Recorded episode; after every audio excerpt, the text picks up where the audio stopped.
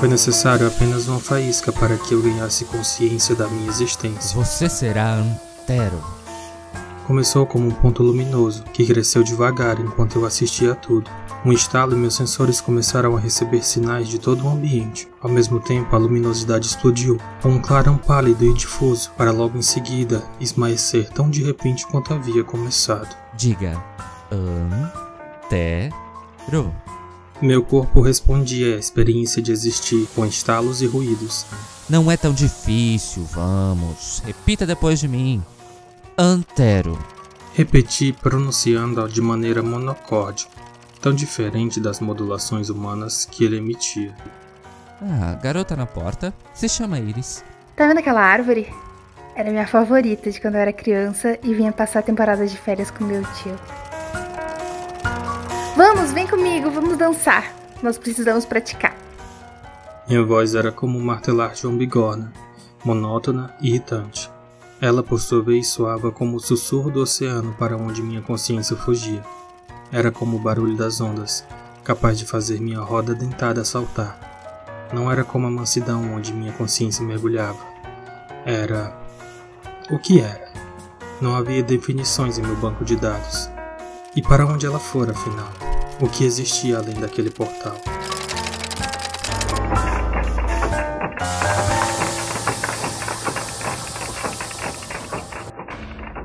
Você ouviu pequenos trechos dramatizados da obra Engrenagens. Engrenagens é um livro de ficção científica escrito por mim, Fabiana Ferraz, e publicado pela editora Plutão Livros. Você encontra a obra disponível para compra em e-book. Boa leitura!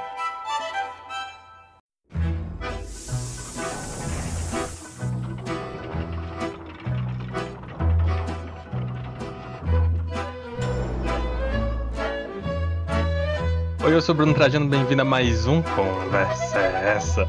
Dessa vez não estou sozinho, estou aqui com ela, Fabiana Ferraz. Boa noite. Boa noite, Bruno. Tudo bem? Boa noite. Acho que bom dia, boa tarde, boa noite aí pra quem estiver ouvindo. Me corrija quando eu estiver errado. Sorocaba, é isso mesmo? Isso, atualmente eu moro em Sorocaba, mas eu sou osasquense de nascença. Osasco fica. É, fica. Não sei se você conhece, fica perto de, de São Paulo, capital. Já ouvi falar muito, né? Existe toda uma mítica sobre Osasco, né? Tu, tu sai de lá com quanto, com que idade? Ah, não faz muito tempo, faz uns 12 anos que eu saí de lá. Ah, então, então realmente deu pra ter a essência de Osasco, né? É, existe uma, uma mítica de, de ser uma cidade, tipo, que ao mesmo tempo é, digamos, barra pesada, mas ao mesmo tempo tem uma galera muito boa de lá. Eu conheço alguns artistas de lá que é bem gente fina. Sim, é, o pessoal fala que Osasco e Carapicuíba, né, que é do lado, é cidade de mano, de, de maloqueiro, mas assim. É. E, mas é, é porque eu acho que é uma cidade que ela, ela resume bem essa questão periférica de, de São Paulo, né? É, assim, é um lugar que eu, apesar de eu morar num lugar lá que era bem complicado, que era bem periferia mesmo, não tinha muito acesso à cultura e tal, eu ainda gosto bastante, tenho muito carinho, minha família ainda mora lá, mas é, ela tem essa fama mesmo de ser vida louca. Só que eu não sou vida louca, eu sou muito nerd de ser vida louca. Ah, já ia dizer, estamos entre os nossos, porque aqui eu moro no interiorzinho, interiorzinho, mas é aquele interiorzinho que eu digo que a gente finge que a gente é barra pesada para poder fingir legal. Aí sim. Mas isso é bacana porque, assim, para já introduzir é, aqui a convidada, é claro, Fabiana Ferraz escreveu um livro que eu li recentemente chamado Engrenagens, que saiu pela Plutão, nossa querida Plutão Editora, lançando aí sci-fi brasileiro de qualidade. E não só esse livro, como vários outros ela já tem aí no seu currículo. Quer se apresentar enquanto autora? É, é, bem curtinha essa apresentação. É, faz uns três anos que eu, que eu comecei a levar a escrita mais a sério, como quando eu falo a sério, como profissão. Que é, durante, eu sempre gostei de escrever, sempre escrevi de uma forma ou de outra, mas eu nunca fui de mostrar o que eu escrevia, nem pra, nem pra parente, nem pra amigo, nem nada. É, porque eu tinha, tinha vergonha e eu achava que ah, esse negócio de ser escritor é só para rico, para pessoa que não tem que se preocupar com coisas mais práticas, né, como tipo ter salário. Né? é. E aí eu sempre deixei isso de lado. Mas é, eu passei por uma fase difícil aí nos, nos últimos anos, é, em vários sentidos. E eu me vi assim, sem um trabalho de carteira assinada, sem perspectiva, muita perspectiva. E eu falei assim, nossa, e agora? E agora, José, né? E assim, por sorte, o meu marido, ele sempre soube da minha vontade de escrever, do meu gosto pela literatura. E ele, e ele começou a me incentivar. Ah, por que você não escreve? Ah, por que você não, não mostra o que você escreve e tal? E eu comecei, comecei a pesquisar na internet como é que funcionava essa, essa doideira aí de escrita, se era só para rico mesmo.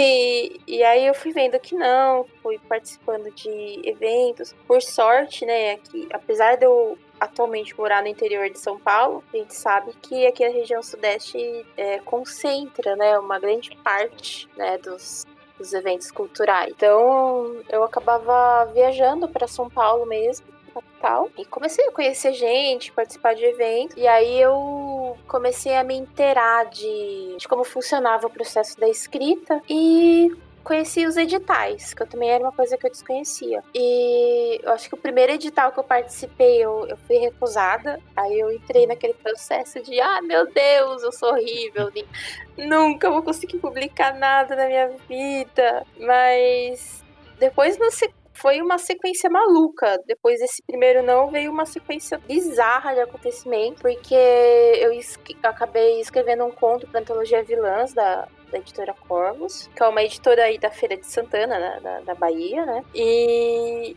aí o, o meu conto foi escolhido para compor a antologia Vilãs junto com de outras autoras. E foi meu primeiro conto publicado. Eu falei assim, nossa, é, tá, talvez eu não seja tão ruim assim, vai. Aí, aí eu, já, eu já tava na pegada de escrever um livro. E aí eu escrevi o livro, assim, em tempo recorde, participei de um edital. Aí o livro foi aceito no edital, só que ainda não foi lançado, ainda tá, tá em processo aí com a processo de publicação aí com a editora. É, fui participando de outros editais, de outras publicações e, e, e junto, bem juntinho aí com essa questão do, do, da aprovação da Vilãs, com a aprovação também do meu livro, eu vi o edital da Plutão e eu tava muito numa fase de experimentação, né? Que gênero que eu escrevo, que tipo de escritora que eu sou, o que eu quero ser. Como eu sempre li coisas muito variadas, eu não tinha assim um apreço por um gênero específico na, naquele período. E aí eu falei assim: ah, eu gostaria de escrever uma história que fosse steampunk, porque eu gosto da estética. E aí eu vi o edital da Plutão que era sobre ficção científica e assim, para mim a ficção científica não é tanto sobre tecnologia, mas ficção científica é mais sobre pessoas, né, sobre humanidade, né? E foi daí que surgiu o protagonista, o Antero. Muito bom. É, eu queria que a gente fosse bem para esse caminho que tu falou antes. Quando tu falou que tu já escrevia desde sempre, é, o que que tu escrevia exatamente? Tu ia para contos, tu ia para, enfim, noveletas já? O que que eram as tuas primeiras experimentações? Minhas primeiras experimentações não tinham nenhum formato. É, é não tinham um formato definido, porque é, quando eu falo que eu comecei a escrever bem cedo, eu, eu comecei a a escrever ficção quando eu aprendi a dominar o lápis. Hum, interessante. É, quando eu aprendi a dominar o lápis, Tipo, quando eu entrei na escola, na escola pública, eu já sabia ler e escrever, um pouco. Porque eu via meus irmãos mais velhos já na escola, eu, eu era pentelinha, né? A irmã mais nova pentelha.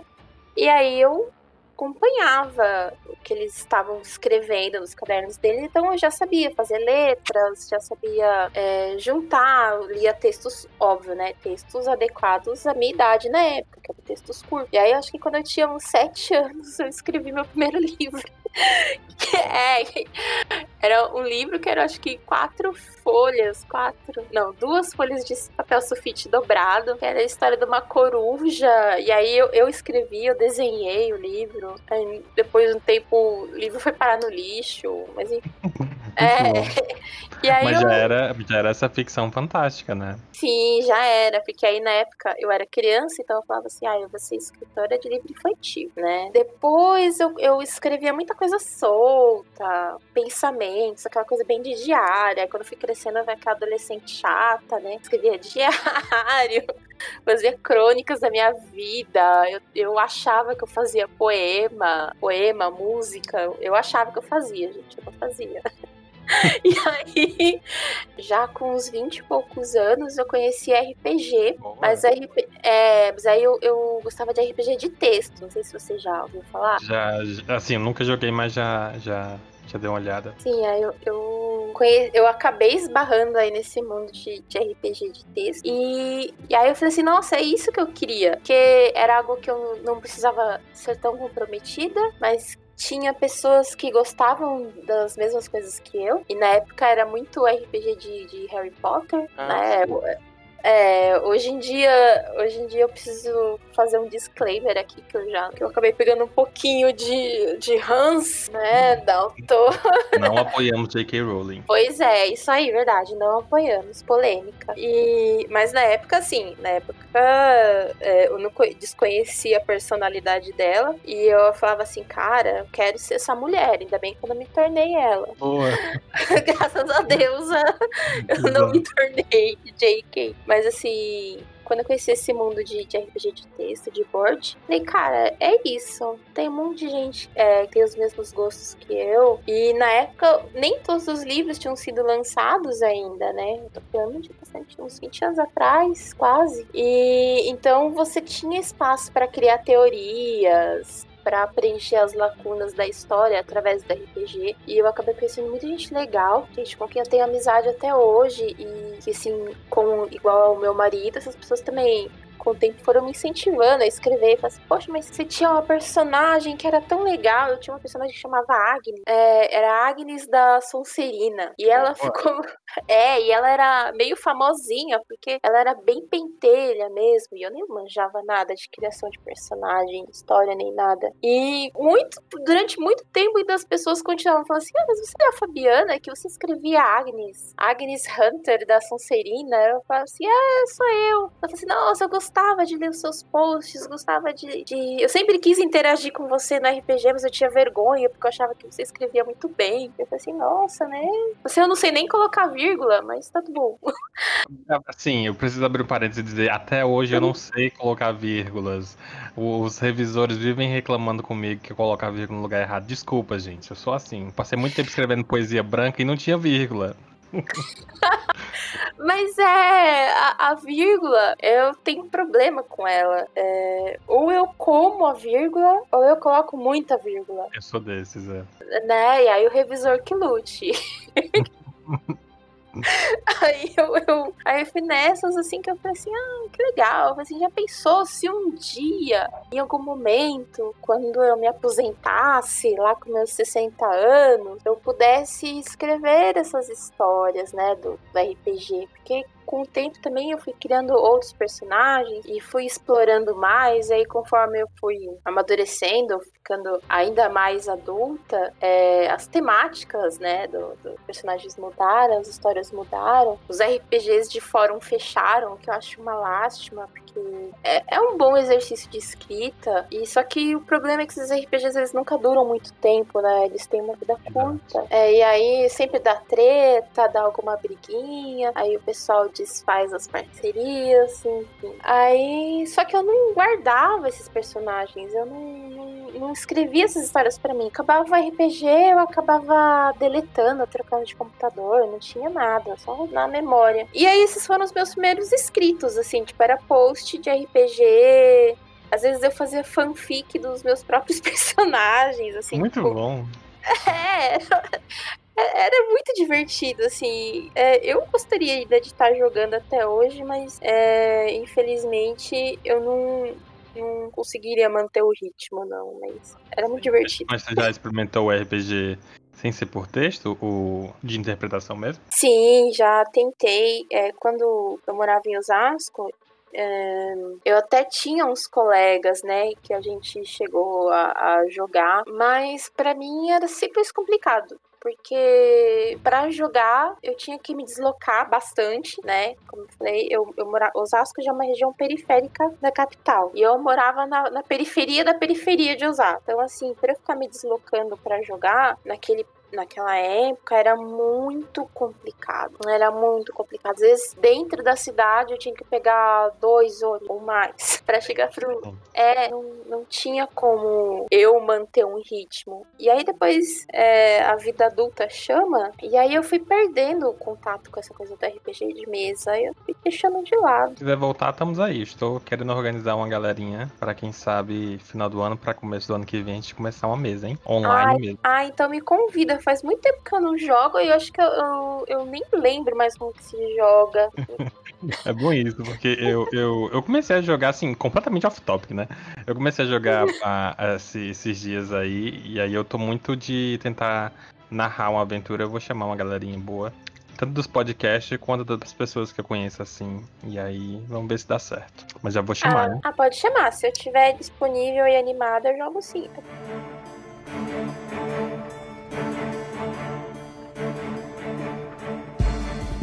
É engraçado, tu falou, voltando pro tópico, né? Tu falou uma coisa interessante que é a questão do primeiro não, né? Depois do primeiro não, assim, pelo menos para mim, depois dos primeiros não, eu decidi escrever e publicar por mim mesmo. Mas tu ainda manteve essa chama e tu conseguiu publicar o teu primeiro, né? E se eu não me engano foi o Vilãs, não é isso mesmo? É, foi o conto na, foi um conto na antologia Vilãs. O nome do conto é A Natureza das, das Minhas Intenções, que é um reconto, né, da madrasta da Branca de Neve. Hum, interessante. E aí já pega esse, esse ponto fantástico que tu explora, que tu já explorava antes e tu continua explorando agora, né? Sim, e, e foi bem legal porque, como eu falei, falei, quando eu tava jogando RPG e aí eu, depois de um tempo, passei a escrever, eu tava muito crua nessa questão literária. Porque, assim, eu não tinha. É, eu não sou uma pessoa que sou formada em letras, eu nunca tinha parado para estudar literatura, então era meio no, no escuro. Então eu nem sabia que existia um termo chamado fantasia sombria. Hum, okay. né? Aí eu e aí esse conto ele foi para essa dessa temática aí mais fantasia, é, dark fantasy, fantasia sombria, que aí era, era uma coisa mais obscura, que é sob o ponto de vista da própria vilã. Eu, eu gosto bastante desse conto, enfim. Aí depois desse foi o que tu falou que tu ainda não saiu ainda, né? É, aí depois desse eu escrevi um livro, que é bom, não tem problema falar. Chama é, Se Eu Morresse Amanhã. E, é, e aí já não é. Não, ele já não é fantástico. Eu, eu diria que ele é uma ficção histórica com, com pequenos toques aí de, de, fan, de fantástico, de, de fantasia. Bem pouco. Ele se esse livro, Se Eu Morresse Amanhã, ele se passa no Rio de Janeiro dos anos 50. É, assim, eu. É uma história que eu gosto bastante. O personagem, o personagem principal, ele, ele já foi um personagem meu de RPG. E eu é, e eu consegui transportar a, ele, a personalidade dele, pro Rio de Janeiro dos anos 50. E, assim, quando eu comecei a escrever esse livro, eu não tinha intenção de escrever um livro, né?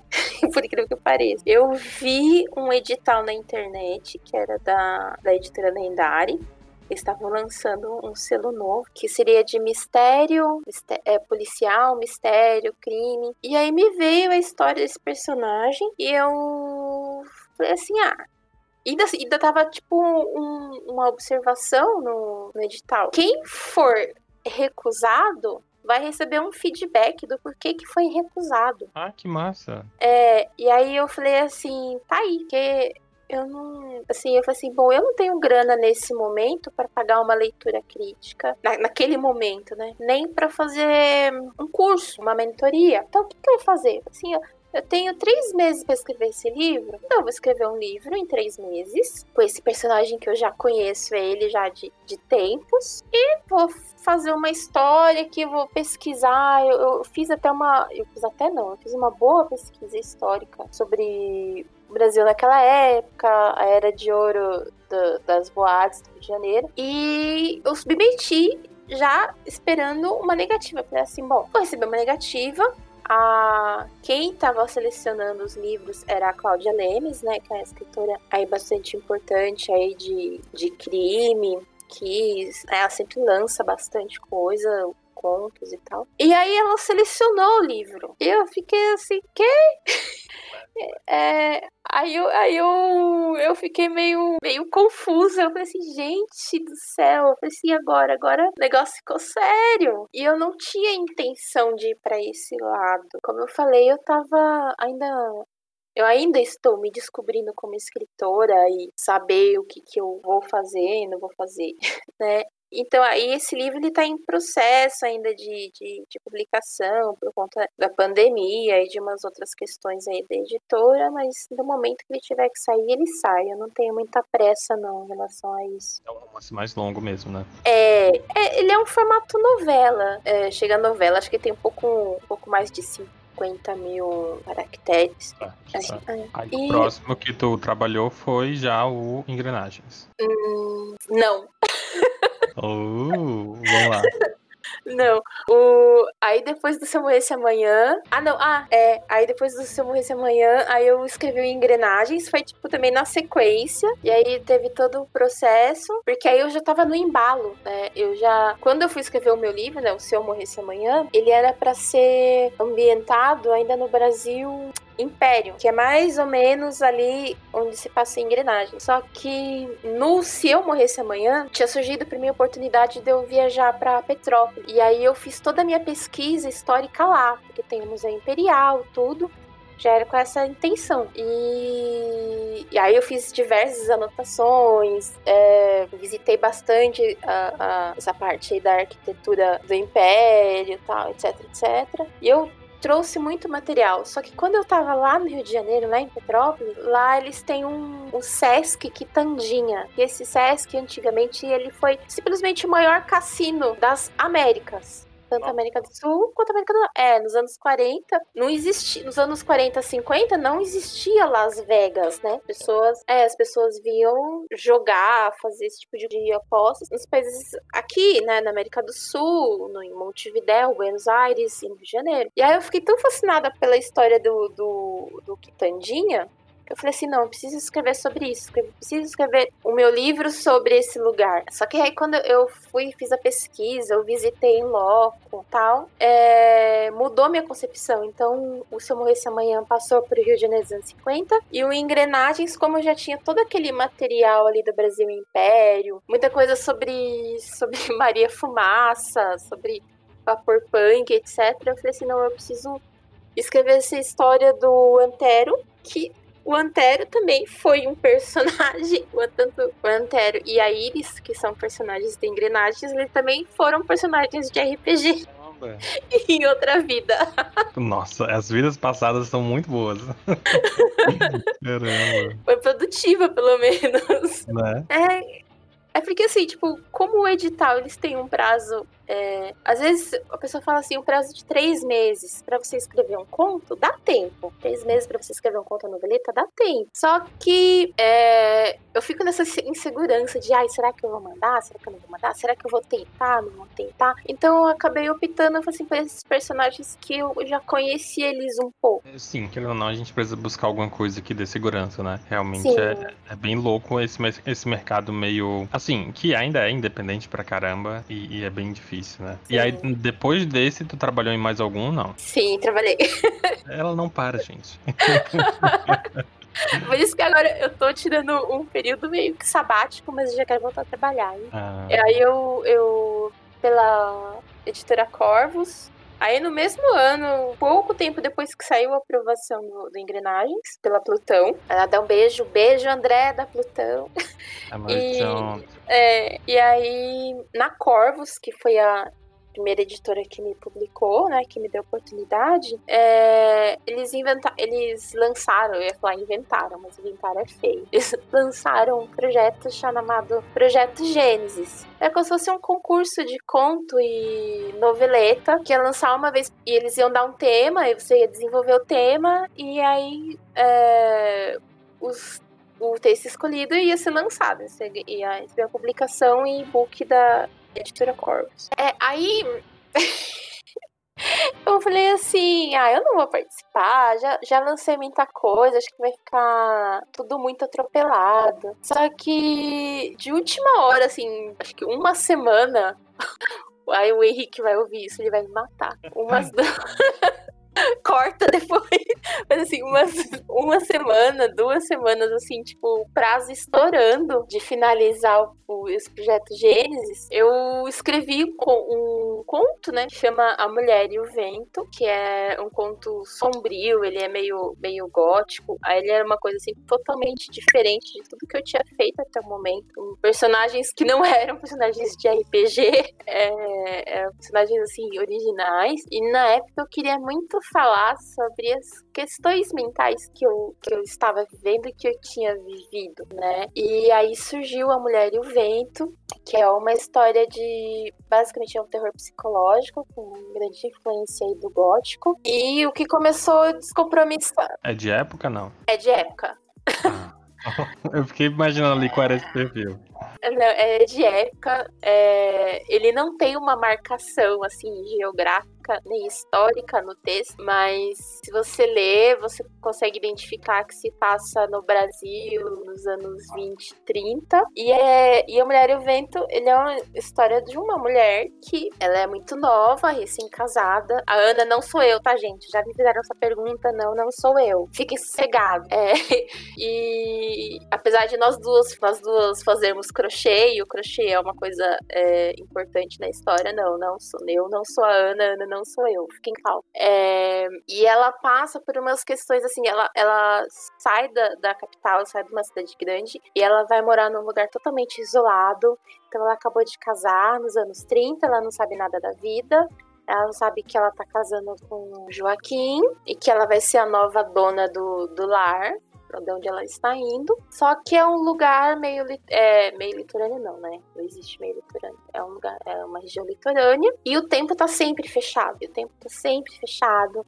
venta muito, é, parece que uma tempestade tá para chegar, mas essa tempestade nunca chega, e a Ana ela tem que ficar ali dentro daquela casa lidando com gente que ela não conhece direito, os sentimentos que ela não conhece direito, e ela vai criar, aí a história segue, assim, será que a Ana tá tá imaginando ou será que aquilo tá acontecendo na cabeça dela? Até que a gente chega ao clímax no fim da história. E o legal é que, assim, por ser um texto que foi tão descompromissado, é... ele tá concorrendo agora a um prêmio prêmio da ABEST. legal. É, prêmio da Associação, é, Associação Brasileira dos Escritores de Romance Policial, Space e Mistério. E aí agora ele é finalista. Sábado, dia 7 de novembro, eu vou participar da cerimônia, pra saber se ele vai ganhar ou não. Tô nervosa. Estamos torcendo. Assim, é. talvez o episódio saia depois da cerimônia, então a gente já vai estar sabendo o que aconteceu ou não, mas mesmo assim.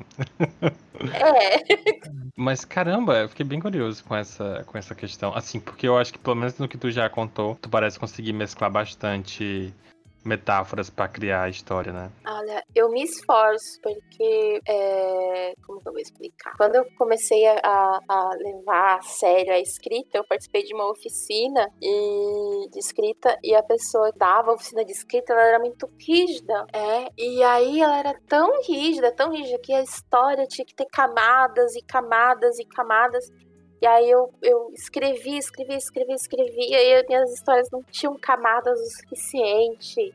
Era tudo muito raso, muito superficial. E eu comecei a entrar num parafuso. E eu comecei a meio que exercitar isso, assim, de, de falar e ao mesmo tempo não falar de certas questões. Deixa aqui. Ah, sim, sim, sim. É que eu, eu, eu gosto disso também, de deixar. Não de deixar questões em aberto, mas eu gosto de manter esse diálogo com as pessoas que estão lendo o texto. E o muito legal de. Eu acho que eu, tanto engrenagens quanto na Mulher e o Vento, eles tiveram essa resposta das pessoas que leram. As pessoas vieram com várias interpretações, assim, tipo, uma mais interessante com a outra. E eu achei isso tão bacana, porque é, o texto ele ficou vivo, né? Ele não é autocontido, ele, ele se tornou algo vivo e cada um ali enxerga uma, uma coisa, uma metáfora. É, por exemplo, no próprio Engrenagens, as pessoas veem é, me falam muito do Antero, o que, que já se sentiram da mesma forma que o Antero se sentiu, mas aí eu brinco, né? Mas o Antero nem a gente. Bom.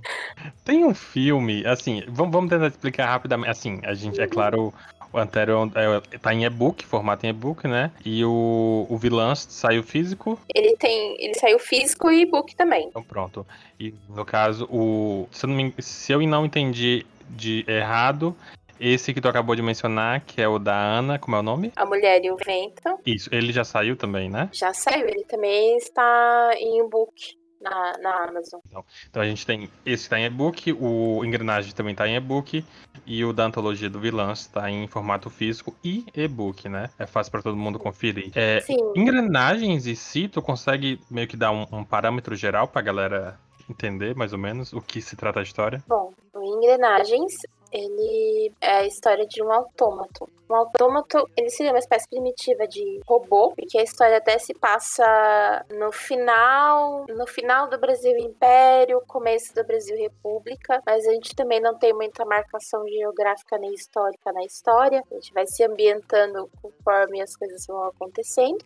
Então, o Antero, ele é esse autômato que ele é feito com peças recicladas, peças usadas. É, ele é programado com cartões perfurados reutilizados. Só que desde o começo ele cria uma consciência. Por ele ser um autômato, ele, ele seria mais uma peça mecânica.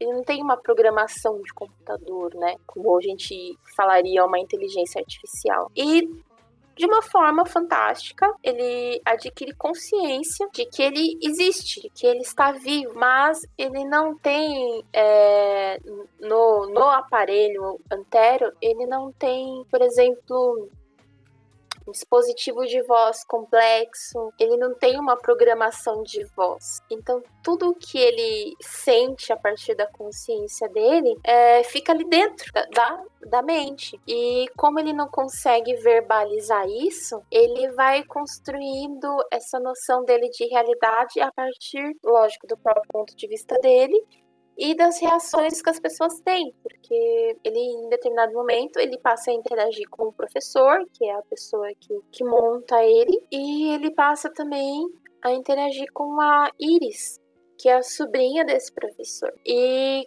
como a Iris ela, é, ela é muito mais jovem e ela é toda espivitada, cheia de vida, ele começa a nutrir uma espécie de, de sentimento de admiração por ela. E ele, no decorrer da história, ele se questiona muito sobre essa relação do porquê que ele existe, do porquê que ele é um, uma criatura, né? Como ele próprio se define, uma criatura que existe para servir, e, né? E por que que as pessoas no entendimento dele, né? Por que, que ele é tratado como coisa? Ele é um ser ou ele é uma coisa? Então ele entra muito nesse debate e, e a minha intenção, e aí já é uma coisa de vaidade de escritora, hum. foi trazer. É, foi trazer esse debate de, de relacionamentos humanos, de, de, ele fazer essa observação dele de como que funciona. Né? Aí eu já não sei se eu entro muito na história ou não, essa questão de amizade, de amor, de lealdade, como não, que isso funciona. bastante até. É suficiente, é, né? é só porque eu queria te perguntar assim, a gente volta para isso depois, mas eu queria te perguntar, antes da gente ir para esse lado mais de alguns dos aspectos mais profundos do tema, quais são as suas referências para criar essa obra em si? Porque pelo menos enquanto leitor, eu, eu, vou dar uma de Marília Gabriela agora, né? vou dar a resposta antes da, da, da entrevistada. Mas, mas, enquanto leitor, eu senti algumas referências enquanto eu estava lendo e eu pensei, caramba, tomara que ela tenha ido por esse caminho na hora que ela criou, porque é uma referência boa. E ao mesmo tempo, agora que a gente conversou um pouco, eu vi que tu tem realmente umas referências bem loucas e que eu acho interessante. Mas enfim, quais são as tuas referências para criar pelo menos essa ideia em si? Olha, a, a, a, principal nossa, é uma salada, mas eu vou tentar aqui discorrer como se fosse uma bibliografia. é, é, acho que a principal vem do filme mesmo, do, do Homem Bicentenário. Eu acho que, que esse não, não é, se eu falar assim que, que não me cativou, não me inspirou, seria hipocrisia da minha parte. É um filme que, que já, já faz muito tempo, né, que saiu, mas foi um filme que me marcou muito, que me fez chorar muito. E muito foi lá e fez o pai chorar. É. o, é, ele, ele fez isso. Aí tem o filme que foi inspirado no, no, texto do Asimov, que é o do Inteligência Artificial. Esse também é bem hum, famoso, sim. do robozinho. O Máquina Diferencial, o livro mesmo do, do Máquina Diferencial me inspirou bastante. E, como eu falei assim, é, de questão do RPG, veio essa parte da história de que o Antero, ele não, no nome dele originalmente não era Antero, o nome dele era Vulcano.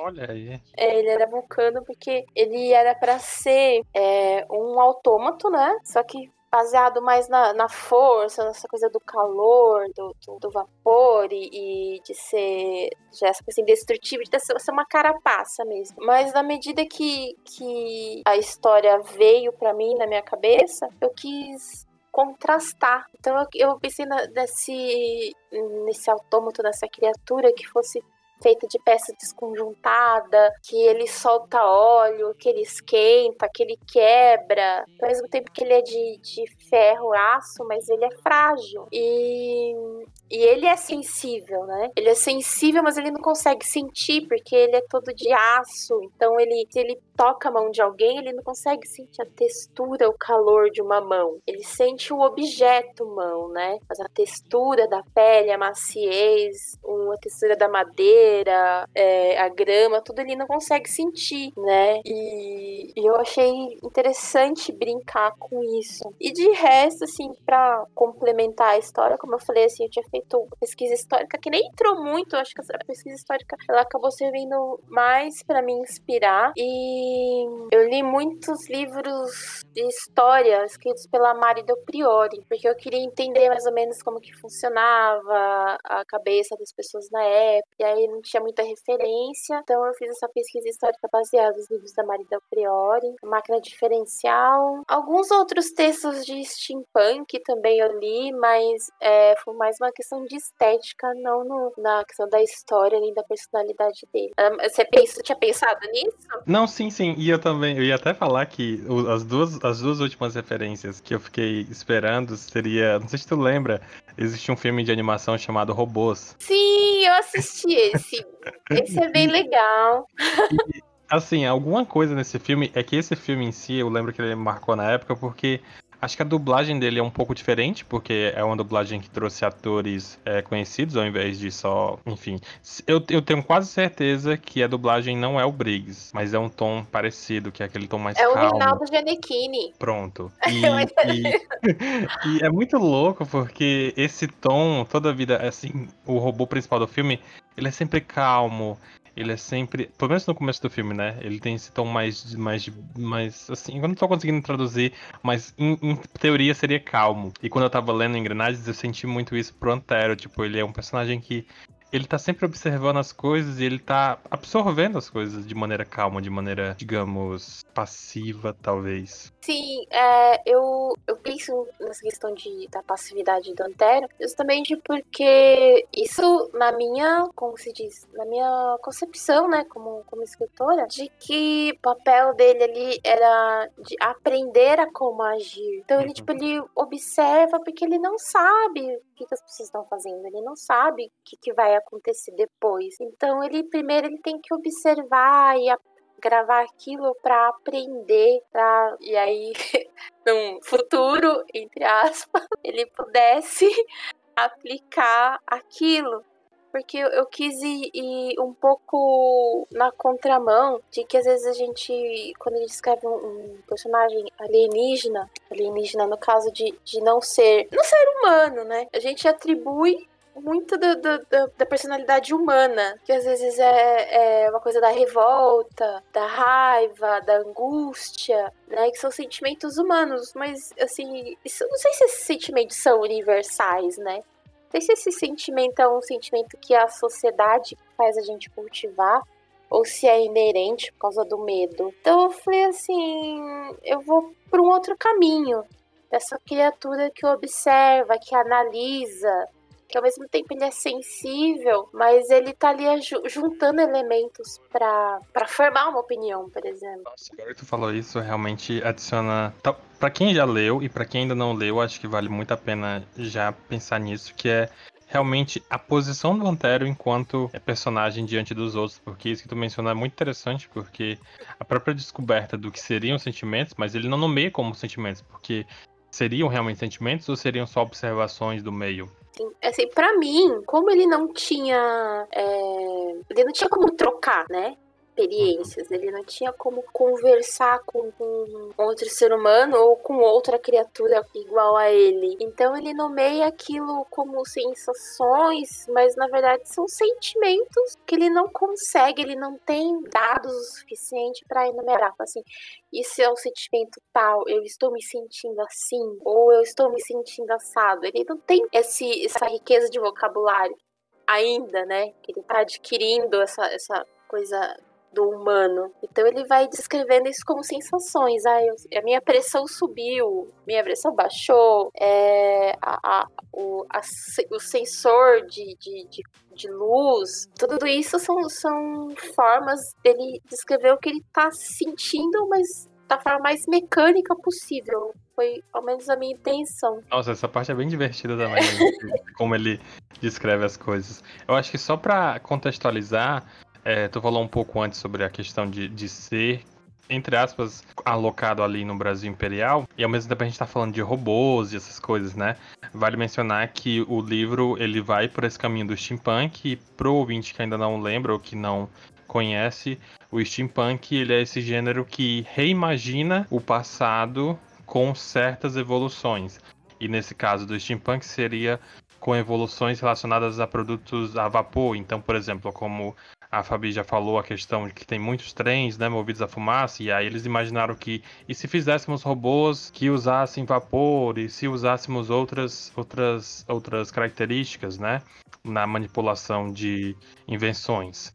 Então daí que vem a ideia do steampunk e o livro vai por esse caminho, que ao mesmo tempo que é no passado, ele traz elementos de avanços tecnológicos como robôs, autômatos e por aí vai. É isso mesmo. aí. é... Muito bom. A outra referência que eu lembrei muito foi do Alita Battle Angel. Não sei se tu assistiu. Ah, eu assisti depois. Eu não. Ah, quando eu comecei com engrenagens, eu, eu realmente eu não tinha visto Alita. Eu não sabia nem que era um mangá, né? Uhum. Originalmente. Uhum. Então eu, eu desconhecia, não tinha assistido o filme. E eu não sei por que, que eu não tinha assistido o filme. Eu nunca terminei o filme, que tem realmente o filme que é meio animação, meio em, em, em, pessoas reais. Mas é porque o filme. O começo do filme é bem essa, essa pegada de que o doutor acha uma peça e ele cria a Alita restaurando essas peças, né? E é meio Sim. que por aí que o Antério vai também. Sim, aí o, o Alita, ele é bem interessante. Eu assisti ele só uma vez queria assistir ele de novo, mas eu achei um filme muito longo. Uhum. Uhum. Muito longo. E tinha algumas questões. Uh, às vezes eu, eu, me complico nessas questões românticas do, do, das histórias. Ah, sim. E aí, é, e aí eu, eu falei assim, não, eu preciso assistir de novo com mais atenção. Parece que, parece que não acontece nada no filme durante um tempo mas depois acontece tudo ao mesmo tempo, e aí eu fiquei meio confusa. Se tivessem dividido o, o filme em dois, eu acho que ficaria mais fácil pra eu apanhar. Mas eu achei bem legal. Eu assisti como assisti depois, eu não. Acho que eu nem lembrei de fazer nenhum tipo de, de comparação. Você foi bem, foi bem lembrado aí de sua parte. Mas é bem, é bem legal, até porque a gente queria um pouco mais de referência visual, porque a gente tá criando a história na nossa cabeça, né? Mas é bacana. É, não só esses elementos, como a gente falou, a questão do steampunk, pelo menos menos eu me identifico muito contigo nesse aspecto, porque eu adoro steampunk. Eu tenho alguns personagens que eu quero explorar de steampunk também. E a própria questão da, da fantasia. E eu sinto que tu consegue ter um apelo maior, digamos assim, para um ambiente mais histórico, mas sem determinar datas específicas. O que, ao mesmo tempo que é, que é muito positivo, acaba sendo um pouco difícil de lidar, né? Porque como é que tu vai fazer essa transição? Ou para ti tanto faz? Para mim, na hora da escrita, para mim é mais fácil, mas eu não sei se isso é um defeito ou qualidade, porque é, porque na minha cabeça tá bem claro.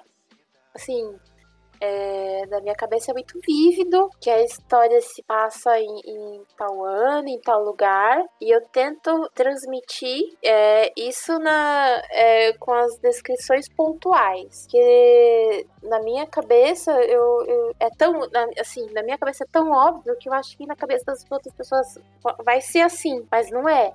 porém, porém é, eu, eu tento me policiar um pouco em relação a essa parte mas eu acho que, que é uma coisa que, que tá muito incorporada à minha escrita no momento. Essa coisa de, de apresentar o cenário aos poucos e, e fazer a marcação histórica e geográfica junto com o leitor. Assim, eu já recebi respostas é, meio. Meio não, né? Respostas negativas em relação a isso. Ah, eu, eu gostaria de saber onde, quando que se passa isso, etc. Já, já, já, já recebi. Curioso. Mas, é, mas eu já. Por outro lado, eu percebo que alguns leitores gostam disso. Eu acho que eu me enquadro na parte do que eu não me importo muito com a data específica, né? O local específico, se a pessoa conseguir descrever bem o suficiente, ou se a história for boa suficiente, né? É, assim, eu, eu entendo que às vezes é, realmente pode faltar elemento para algumas pessoas. Eu também não posso partir do, do ponto de que todo mundo vai entendendo o que eu tô falando, cara, Uhum. né? Mas eu acho que é uma coisa que já tá tão incorporada na minha escrita, já, já faz tanta parte de mim que acho que vai ser difícil eu, eu mudar.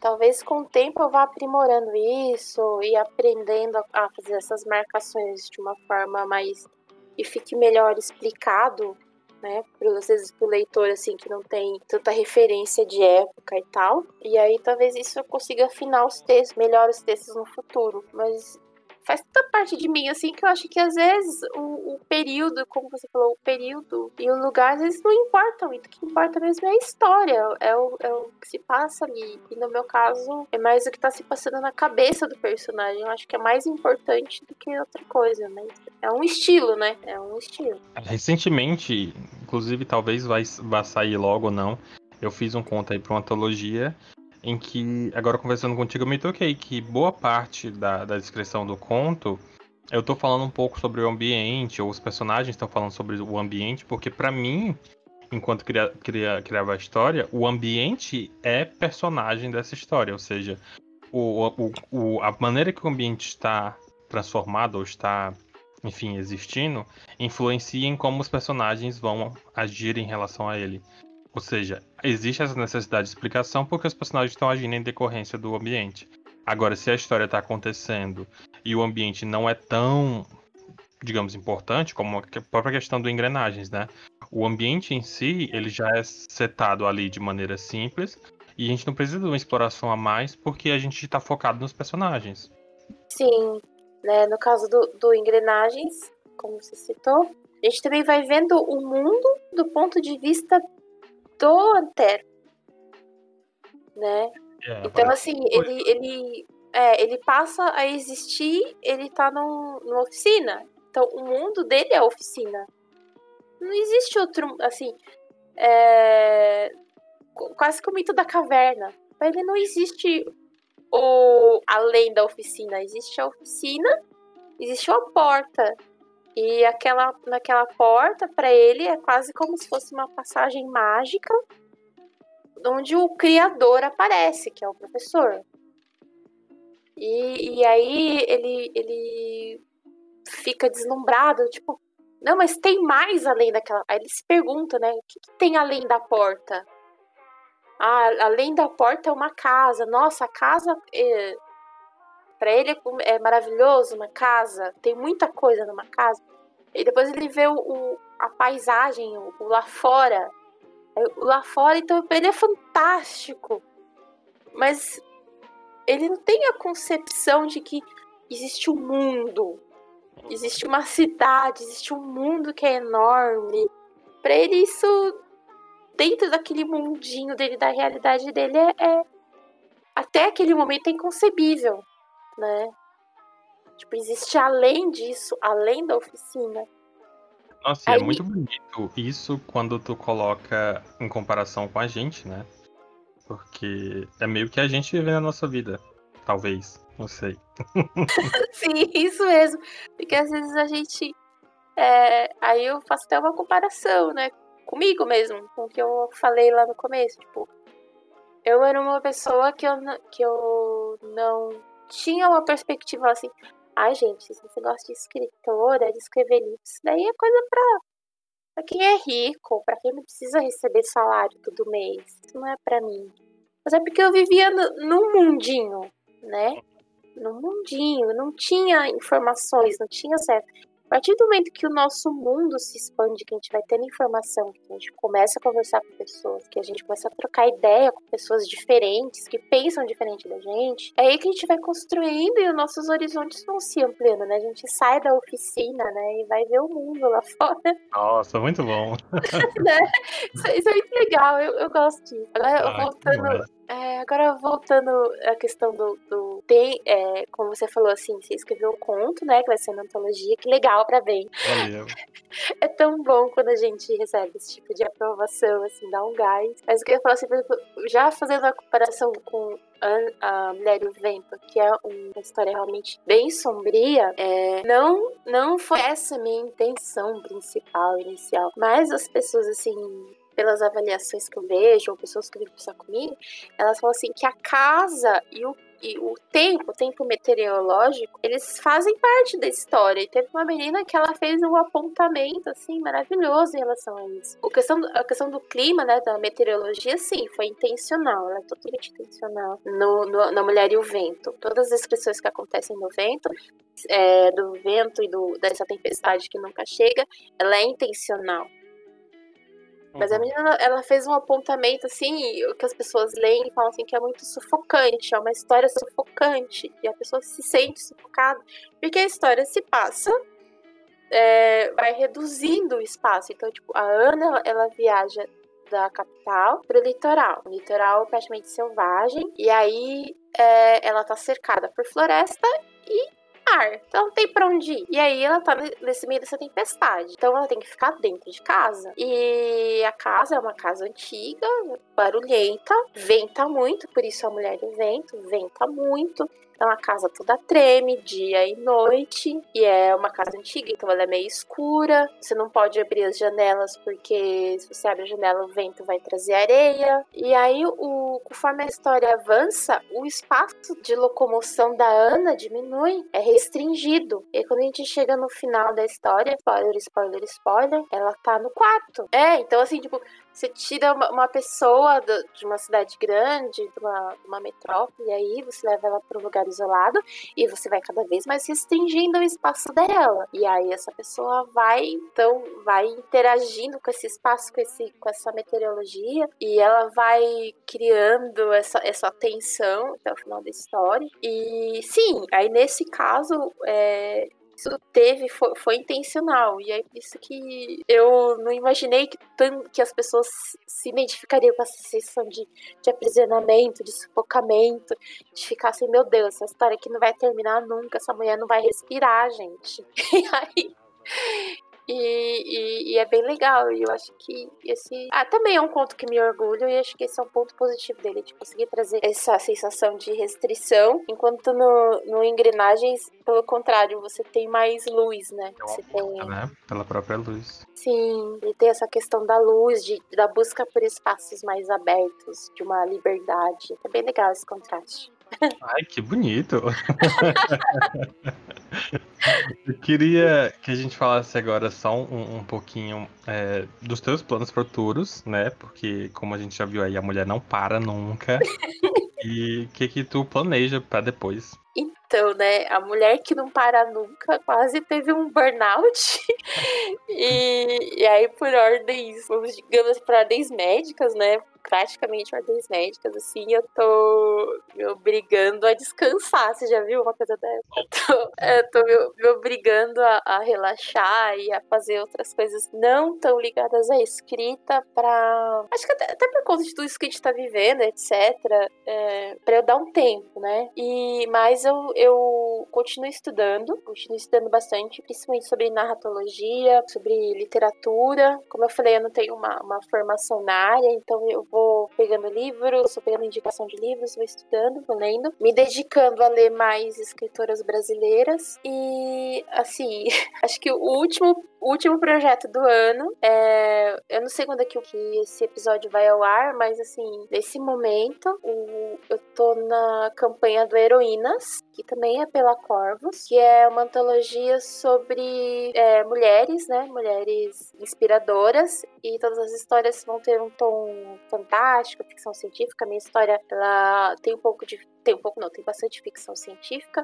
É uma história sobre a cantora de ópera Maria Callas, onde eu reinvento, é, eu faço uma reinvenção dela aí numa, numa, ficção científica. E essa campanha tá no ar no, no Catarse atualmente. Eu não sei quando que esse episódio vai ao ar, mas eu acho que durante todo o mês de novembro a campanha vai estar tá rolando. E é como se fosse uma continuação, né, do Vilãs. Vilãs eram sobre é, vilãs da cultura pop, as vilãs que a gente conhece. E o Heroínas são sobre mulheres que realmente existiram e, são mulheres que às vezes são pouco faladas. Esse é o meu último projeto desse ano, para fechar 2020, que até nas próximas semanas eu vou começar a divulgar com mais força, mas eu já tô trabalhando trabalhando já é, em outra história, também vai ser uma ficção histórica, mas dessa vez é, tô fazendo uma pesquisa aqui na cidade de Sorocaba mesmo. Cara, porque sempre nesse, nesse esquema de. Não, primeiro eu adorei a proposta do Heroínas, realmente é muito válida, muito importante. E é bom ver tu indo nesse, digamos, bate-volta entre ficção histórica e sci-fi e fantasia. É, eu acho que o, o conto, ele dá mais mais chance para experimentar. E, e, no, no caso do Heroínas, eu vou partindo para uma ficção científica mais de. Eu nem sei dizer o, qual subgênero perfeitamente, mas é. Não chega a ser um cyberpunk, mas é relacionado à inteligência artificial. Inteligência artificial e, e holograma, né? Aí eu já disse muito. Para saber o final, leia e descubra. Apoie a campanha, leia e descubra. Mas assim, na antologia. É. É. na antologia tem contos de steampunk também, tem a coisa mais pro fantástico e tal. E fica de olho aí, né? No, no Heroínas, no Twitter, no Instagram. E tá bem legal, as recompensas também bem legal. E a parte gráfica do Vilãs foi muito bonita, ficou muito bonita. Que é um livro todo ilustrado, um projeto gráfico muito lindo e até hoje as pessoas falam dele. E o Heroínas ele vai seguir a mesma proposta. Então, assim, além de ter textos muito legais, o visual dele também é bonito e os brindes seguem o mesmo visual, então é muito interessante.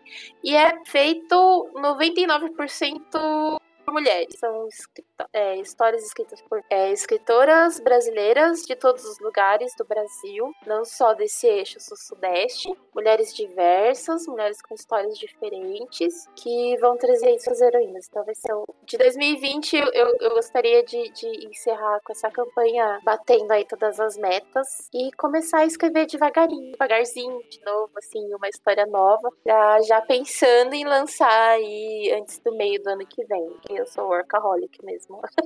Muito bom, muito bom. Acho que a gente falou bastante de, né? Já, já passamos aí da, da uma hora já de programa. Uhum. E a gente falou praticamente de praticamente todas as obras e todos os projetos. Eu acho eu queria te fazer só mais uma pergunta e depois a gente parte para umas dicas culturais, que é mais como é que tu enxerga. É... Porque assim, o Engrenagem está dentro de uma coleção que é o Zig Zag, né? Da Plutão, que traz é, toda essa nova onda de ficção científica brasileira, né? E eu gostei muito da tua ficção científica por trazer algo diferente das outras obras da coletânea, né? Que abordam a ficção ou distópica ou utópica, e tu traz esse, subgênero do steampunk, para mim é genial. É, como é que tu enxerga toda a questão da coleção em si, do engrenagem dessa coleção e da própria proposta de ter autoras trabalhando na ficção científica? Ah, primeiro eu fico muito feliz de saber que você gostou.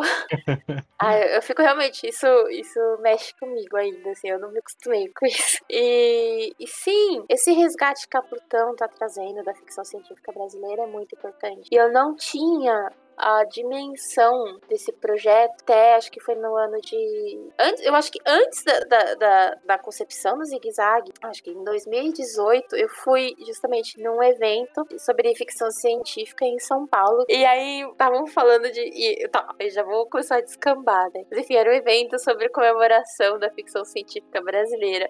E eu passei muita vergonha, porque eu não sabia nem que existia uma história da ficção científica no Brasil. Quanto mais os personagens e autores que eles estavam citando lá. E alguns autores estavam lá e eu não fazia ideia de quem que eles eram. Eu vou ser bem sincera. Ah, é justo, é justo. É, e aí eu, eu, fiquei com muito. Assim, fiquei bem constrangida por falar assim: caramba, como que a gente não sabe? E Óbvio que depois eu até tentei procurar os livros e tal, e não consegui achar nenhum dos livros citados. Foi coisas que nem se publicam mais, as coisas foram até perdidas aí no tempo. E eu acho que. E aí, por isso que eu acho que esse trabalho da, da, da Plutão ele é importante, porque ele tá resgatando essa história totalmente esquecida que a gente não, nunca teve acesso. E aí a gente fica nessa meio nessa síndrome da vira-lata de achar que não existe existe ficção científica brasileira e não, nunca existiu outros escritores que escreveram isso.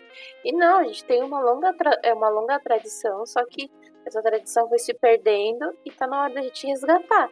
Não só resgatar no sentido de, de ler o que foi feito antes, mas da gente começar a construir uma nova ficção científica brasileira, né? É que é bom. isso.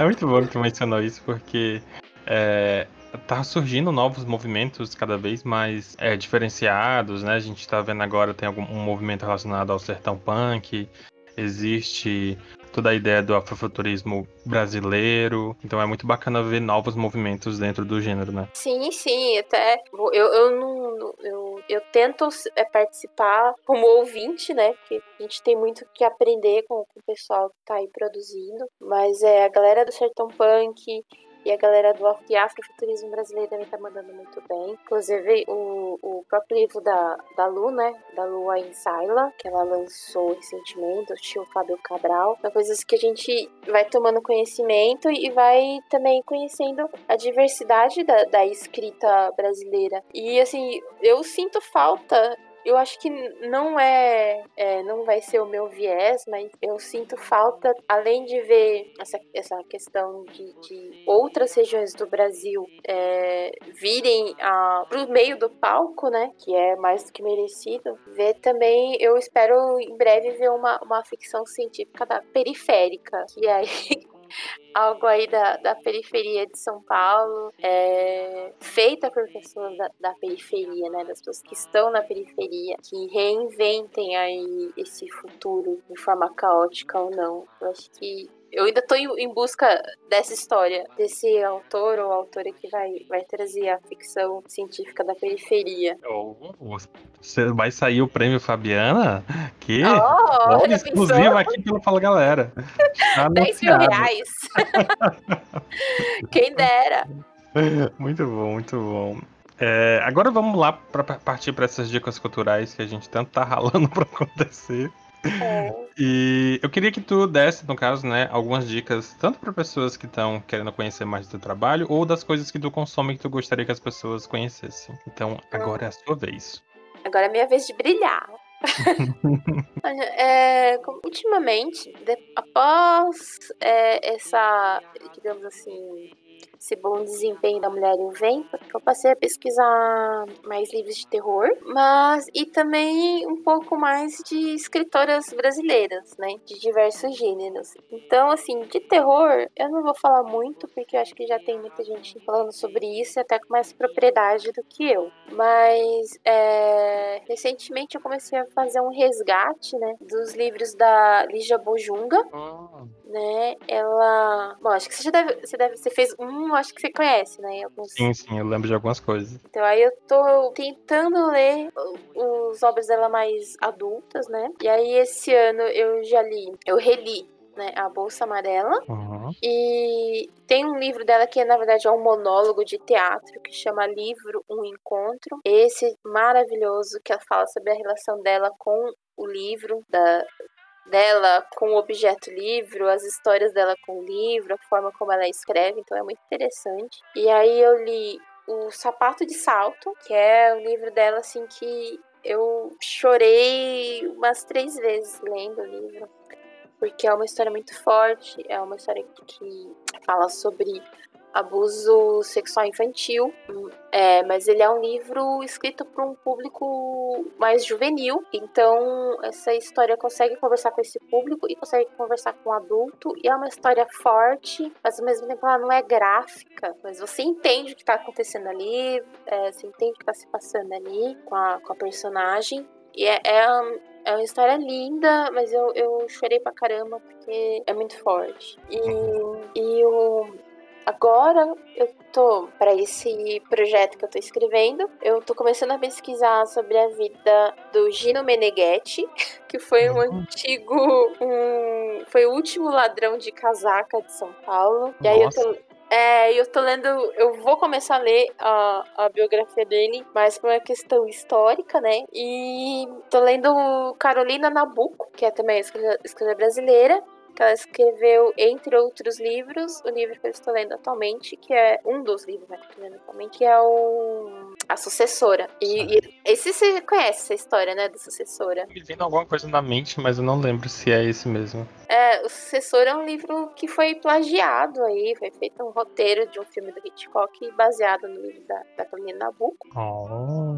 É, e fala sobre a burguesia, também fala Aí eu não conhecia essa história, conheci a história agora e também fala é, da personagem que ela se sente assombrada por, um, por uma coisa que acontece na casa onde ela vai. E o livro tá bem legal, eu tô no começo do livro, o livro tá bem interessante, bem.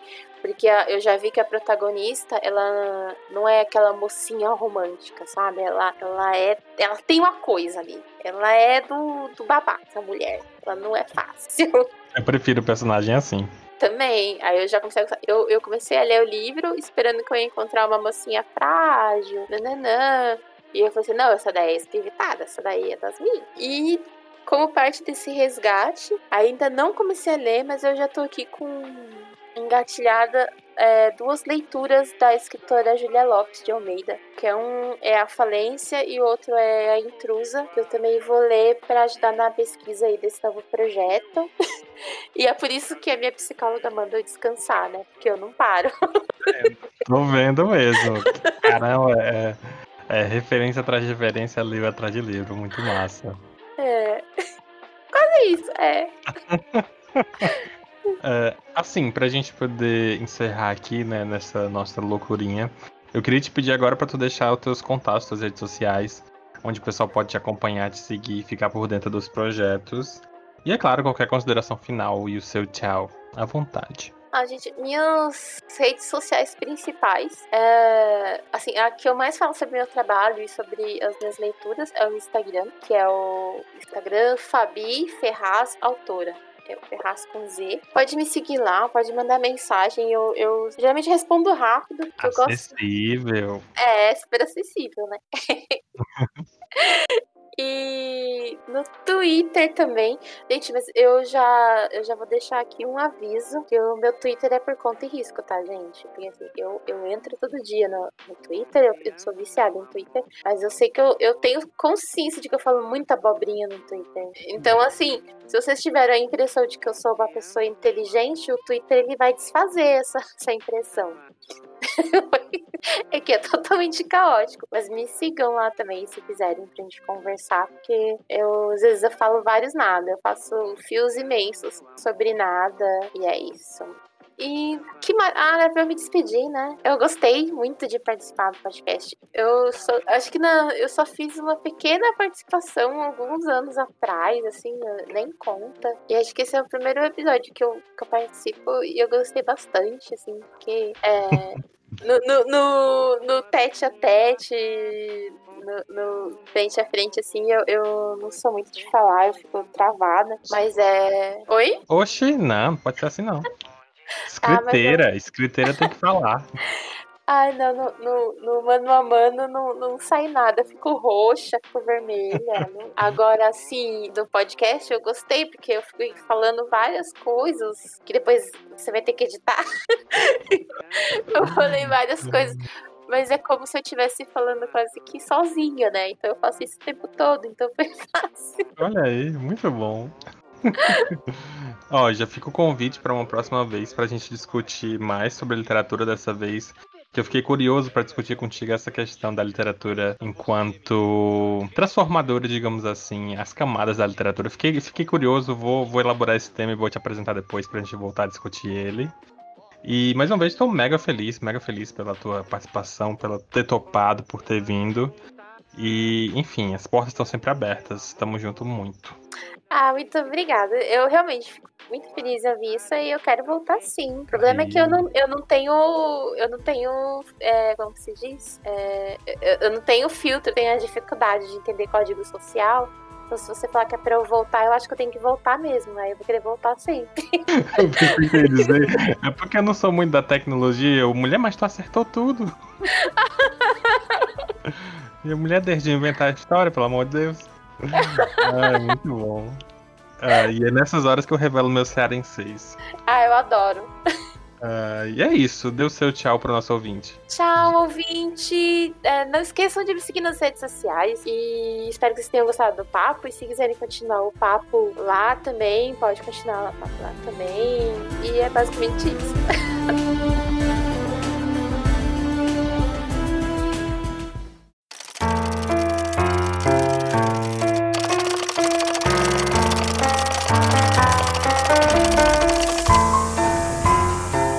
necessário apenas uma faísca para que eu ganhasse consciência da minha existência. Você será Antero. Começou como um ponto luminoso, que cresceu devagar enquanto eu assistia a tudo. Um estalo e meus sensores começaram a receber sinais de todo o ambiente. Ao mesmo tempo, a luminosidade explodiu, com um clarão pálido e difuso, para logo em seguida esmaecer tão de repente quanto havia começado. Diga, Antero. Meu corpo respondia à experiência de existir com estalos e ruídos. Não é tão difícil, vamos. Repita depois de mim. Antero. Repeti pronunciando-a de maneira monocorde, tão diferente das modulações humanas que ele emitia. Ah, garota na porta. Se chama Iris. Tá vendo aquela árvore? Era minha favorita de quando eu era criança e vinha passar temporadas de férias com meu tio. Vem comigo, vamos dançar. Nós precisamos praticar. Minha voz era como martelar de uma bigorna, monótona e irritante. Ela, por sua vez, soava como o sussurro do oceano para onde minha consciência fugia. Era como o barulho das ondas, capaz de fazer minha roda dentada saltar. Não era como a mansidão onde minha consciência mergulhava. Era. O que era?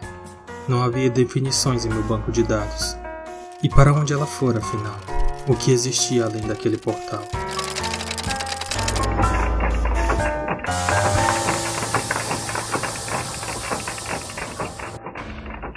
Você ouviu pequenos trechos dramatizados da obra Engrenagens. Engrenagens é um livro de ficção científica escrito por mim, Fabiana Ferraz, e publicado pela editora Plutão Livros. Você encontra a obra disponível para compra em e-book. Boa leitura!